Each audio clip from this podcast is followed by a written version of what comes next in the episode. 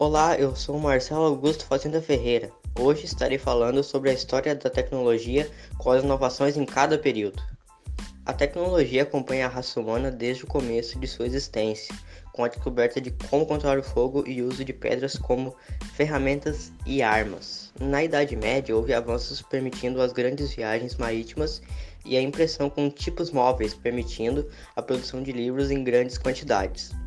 Um acontecimento importante foi a Revolução Industrial, onde as manufaturas tiveram um grande crescimento. Com a adoção do vapor como fonte de energia para o uso das máquinas, locomotivas e barcos. A criação da eletricidade, que gerou diversas invenções utilizando-a.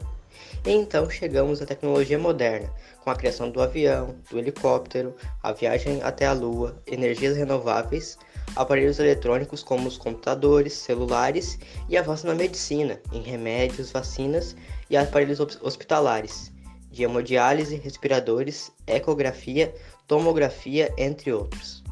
Agora irei chamar o meu colega João Pedro para que ele possa enriquecer ainda mais nosso podcast.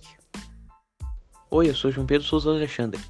Continuando o assunto que o Marcelo estava falando, eu irei falar um pouco sobre o mercado de TI. A área já vem crescendo faz bastante tempo, em 2020, impulsionou ainda mais pessoas a buscar soluções online para seu trabalho e vida doméstica. Devido a isso, a importância do mercado de TI aumentou enormemente. Portanto, os desafios da área incluem uma alta demanda de contratação por, por profissionais preparados para encarar esses desafios. Segundo um relatório da Microsoft elaborado em 2020, o número total de empregos voltados para a tecnologia deve aumentar de 41 milhões em 2020 para 190 milhões em 2025.